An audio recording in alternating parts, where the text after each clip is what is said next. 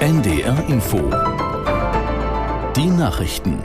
Um 21.30 Uhr mit Kevin Bieler. Das israelische Militär hat die Bewohner im Norden des Gazastreifens erneut dazu aufgerufen, das Gebiet zu verlassen. Es handle sich um eine dringende Empfehlung, sagte ein Sprecher aus der NDR Nachrichtenredaktion Petra Mittermeier. In dem Aufruf der israelischen Armee heißt es wörtlich, zu ihrer unmittelbaren Sicherheit fordern wir alle Bewohner auf, vorübergehend in den Süden des Gazastreifens umzuziehen. Nach Militärangaben haben das bisher mindestens 700.000 Menschen getan.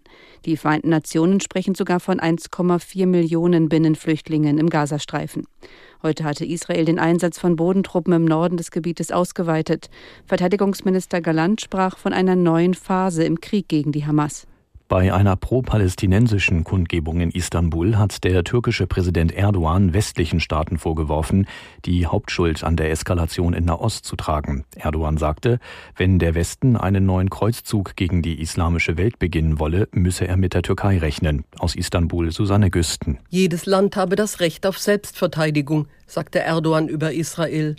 Was im Gazastreifen geschehe, gehe aber weit darüber hinaus. Es sei ein Massaker, sagte der türkische Präsident wörtlich, und dieses Massaker sei das Werk des Westens. Der Westen schicke Israel vor, weil er sich nicht die Hände schmutzig machen wolle. Der Westen habe Krokodilstränen über zivile Opfer des Krieges zwischen der Ukraine und Russland vergossen, schaue nun aber schweigend zu, wie tausende unschuldige Kinder getötet würden, sagte er. Der frühere US-Vizepräsident Pence zieht sich aus dem Rennen der Republikaner um die Präsidentschaftskandidatur zurück. Das kündigt er aber einer Veranstaltung in Las Vegas an. Pence war jahrelang Stellvertreter des früheren Präsidenten Trump. Dieser, hat, dieser ist derzeit hoher Favorit im Rennen um die Präsidentschaftskandidatur der Republikaner für die Wahl im kommenden Jahr. Bei den Demokraten will Amtsinhaber Biden erneut antreten. Außenministerin Baerbock hat sich bestürzt über den Tod der 16-jährigen iranischen Schülerin Armita Geravand geäußert. Die Grünen-Politikerin schrieb auf der Plattform X, die Brutalität des Regimes habe ihre Zukunft geraubt. Staatsmedien zufolge war die Schülerin heute in einer Klinik in Teheran gestorben. Sie lag lange im Koma. Nach Angaben von Menschenrechtlern soll die 16-Jährige in einer U-Bahn von Sittenwächtern angegriffen worden sein, weil sie kein Kopftuch trug. Iranische Behörden dementierten den Einsatz von Gewalt durch Beamte. Das Wetter Norddeutschland stark bewölkt und zeitweise Regen, Höchstwerte 8 bis 12 Grad. In der Nacht schauerartiger Regen, Tiefstwerte 10 bis 6 Grad.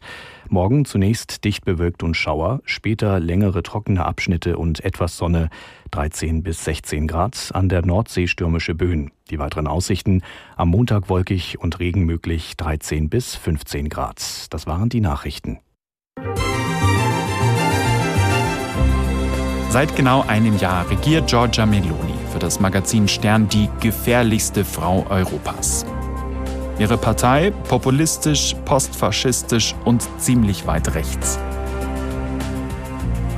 Wie hat sich Italien in den ersten zwölf Monaten unter Meloni verändert? Oder hat das Amt die Populistin verändert? Wir fragen Ingo Zamperoni, den ihr aus den Tagesthemen kennt. Für seine ARD-Doku Mein Italien unter Meloni ist er durch die Heimat seines Vaters gereist und hat mit Familie und Freunden gesprochen. Ihr hört 11KM, der Tagesschau-Podcast mit mir, Hannes Kunz.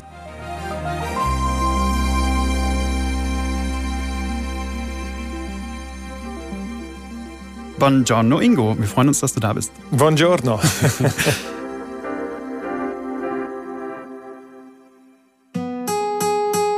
Italien war für mich immer so ein Thema, das ich im Hinterkopf hatte und immer gedacht habe, irgendwann würde ich auch gerne mal einen Film über Italien machen. Und zwar so, wie ich es kenne und wie ich es äh, kennengelernt habe. Denn viele Deutsche sehen Italien ja als das totale Sehnsuchts- und Urlaubsland und, äh, und fahren da gerne hin, aber haben dann oft mit der Politik oder mit dem, was passiert, nicht so viel am Hut. Fermare l'immigrazione irregolare, perché le nazioni esistono se difendono i loro confini. Und auch für mich, ehrlich gesagt, ist manches sehr unverständlich gewesen. Und als dann vor einem Jahr eben die Wahl